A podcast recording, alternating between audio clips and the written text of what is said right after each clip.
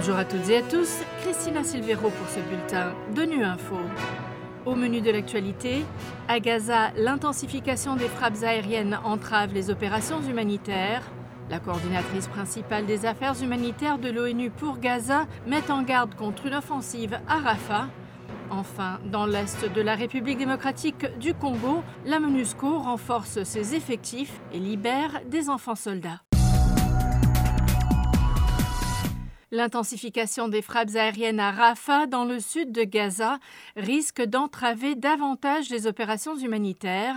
Seuls quelques camions ont pu amener du ravitaillement ces derniers jours.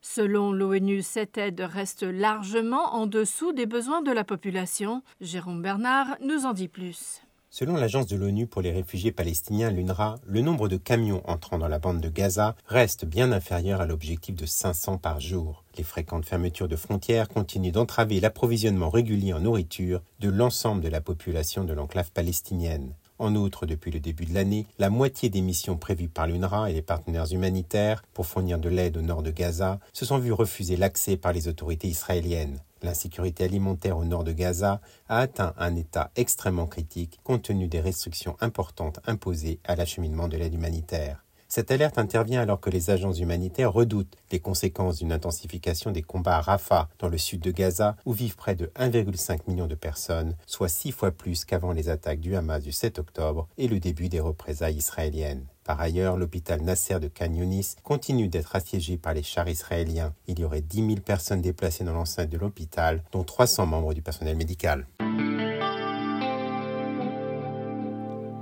Alors qu'Israël menace d'envahir Rafah avant le ramadan si les otages ne sont pas rendus, la coordinatrice principale des affaires humanitaires et de la reconstruction de l'ONU pour Gaza a mis en garde ce lundi contre une telle offensive dans le sud de l'enclave. À l'issue de sa rencontre à Bruxelles avec les ministres des Affaires étrangères de l'Union européenne, Sigrid Kaag a souligné qu'une telle opération contre cette ville frontalière surpeuplée serait désastreuse.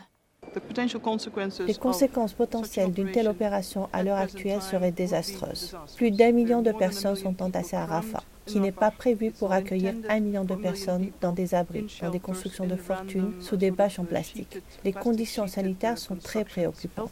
Nous savons que l'aide n'est pas suffisante pour entrer. Elle est de plus en plus difficile à distribuer. Nous devons également reconnaître que les conditions de sécurité, au-delà des opérations militaires, dues à ce que l'on appelle l'autodistribution par des civils désespérés, mais aussi le pillage et la criminalisation, entrave les efforts de la communauté humanitaire, de l'ONU et des ONG, internationales ou locales, pour apporter l'aide aux personnes qui en ont réellement besoin. C'est très, très inquiétant. Dans l'est de la République démocratique du Congo, la brigade d'intervention de la force de la MONUSCO renforce ses effectifs en réponse à la détérioration de la situation sécuritaire dans le Nord Kivu. Alors que les casques bleus de la MONUSCO appuient les forces nationales face à la recrudescence de l'offensive des M23, sa section de la protection de l'enfant a séparé ce week-end 10 enfants de l'armée. Explication de Blaise Macassi de Radio Capi. Ces dix enfants, tous des garçons et dont l'âge varie entre 15 et 17 ans, figuraient sur la liste des jeunes qui sont en attente pour la formation militaire avant leur intégration au sein de l'armée. Cet enfant âgé de 16 ans affirme s'être échappé des mains de M23 dans les territoires de Massissi. Nous étions en train d'élever des chèvres. Les M23 sont venus et ont récupéré mes amis. J'ai réussi une balle perdue à la main lorsque j'ai tenté de prendre fuite. Mais ils ont exécuté mes amis avant de les enterrer. Cet autre rescapé, venu des Mouesso, s'est échappé alors que le M23 voulaient les recruter des forces au niveau de leur établissement scolaire.